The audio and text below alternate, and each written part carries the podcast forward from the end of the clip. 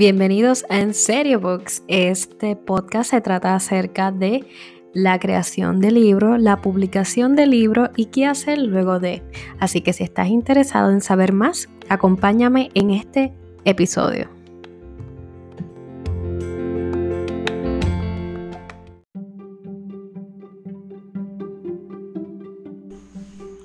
Bienvenidos a En Serio Book Podcast. Mi nombre es Maribel y Estamos en un nuevo episodio, ya estamos acabando el año, así que estamos, estamos a la idea.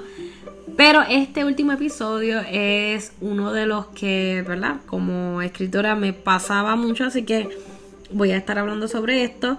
Para los que son nuevos, este es un podcast que se encarga, ¿verdad? De ayudarte a que puedas desarrollar tu manuscrito y te, ¿verdad? Expresamos nuestra sugerencia en cuestión de varias situaciones que podemos enfrentar como escritores en ese proceso de crear nuestro manuscrito. ¿Está bien?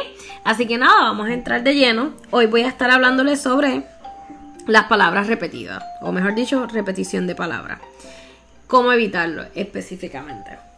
Una de las cosas que yo, por lo menos en este caso, no sé si a Nio le pasa, pero eventualmente hablaremos de esto pero mío no se encuentra aquí con nosotros, así que eventualmente va a estar con nosotros. Así que nada, es algo que le voy a preguntar.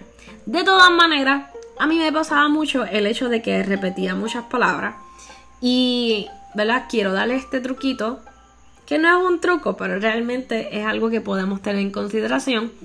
Y es que cuando escribimos, lo más importante es escribir todo el manuscrito. Escribe todo lo que tenga que escribir. Y una vez está la obra, entonces es que comenzamos a ver el conteo de las palabras. ¿Y por qué el conteo de las palabras? Porque hay muchas palabras que se, van a repetir, ¿no?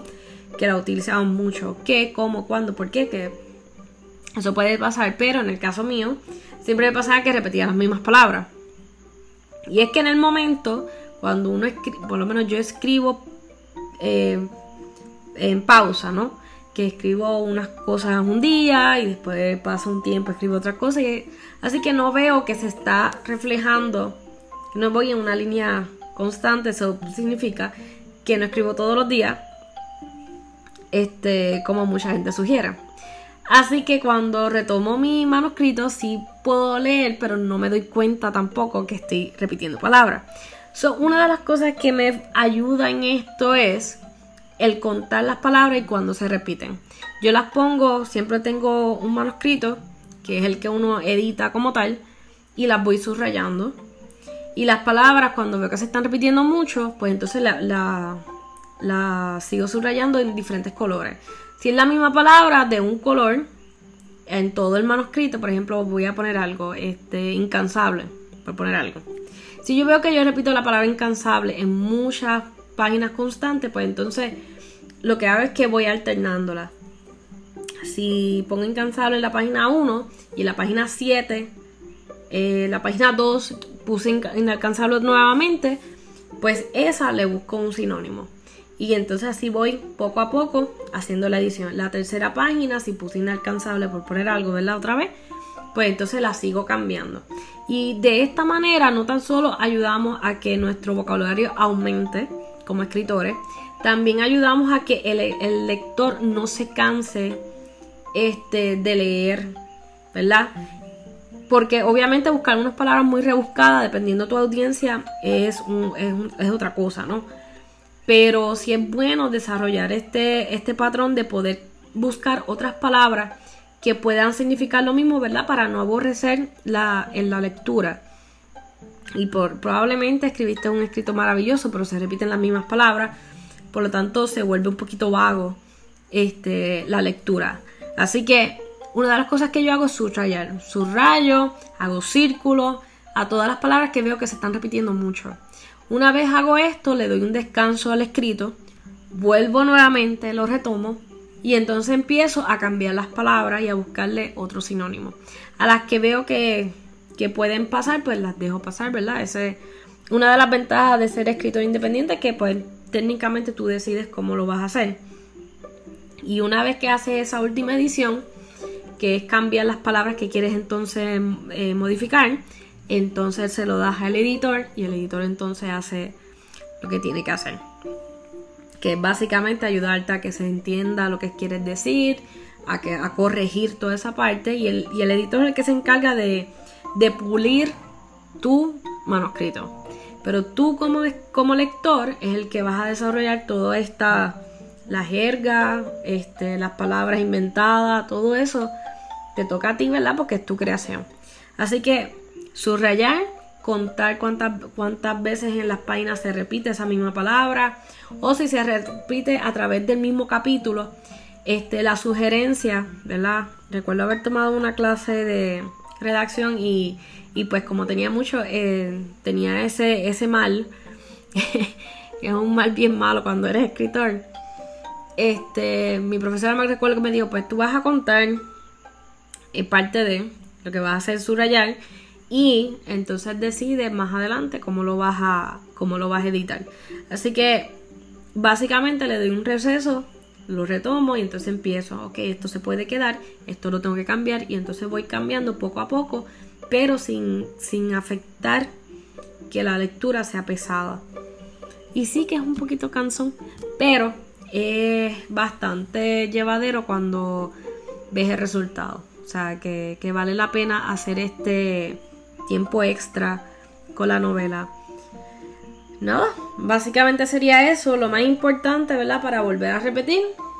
Subraya todas las palabras que se repiten mucho en una sola página o en, o en el capítulo, tratar que si está esa palabra, lo máximo que puede estar en un capítulo son dos o tres veces dependiendo el, la cantidad de, de páginas que sea el capítulo. Así que si, si más de tres veces están mencionando esta, estas palabras o esta palabra, pues se recomienda que se cambie.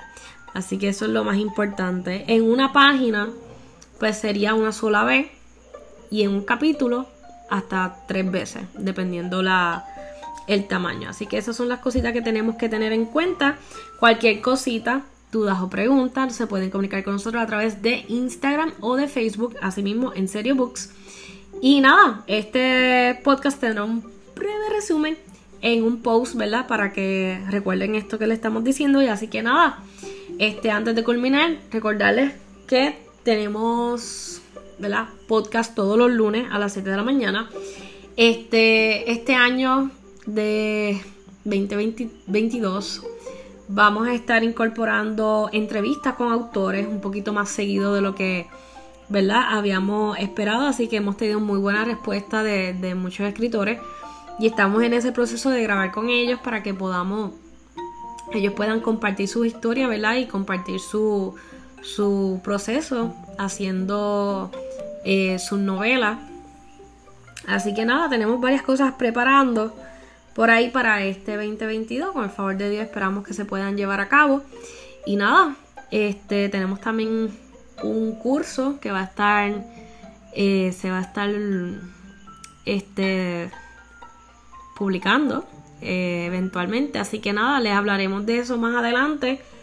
Este, así que nada, básicamente sería eso. Así que muy buenos días. Recuerden que todos los lunes a las 7 de la mañana. Que tengan excelente semana y hasta el próximo episodio del 2022. Así que muchas felicidades y muchas bendiciones a todos los que nos están escuchando y que en este nuevo año sea uno lleno de salud y de prosperidad para cada uno de ustedes. Hasta el próximo episodio.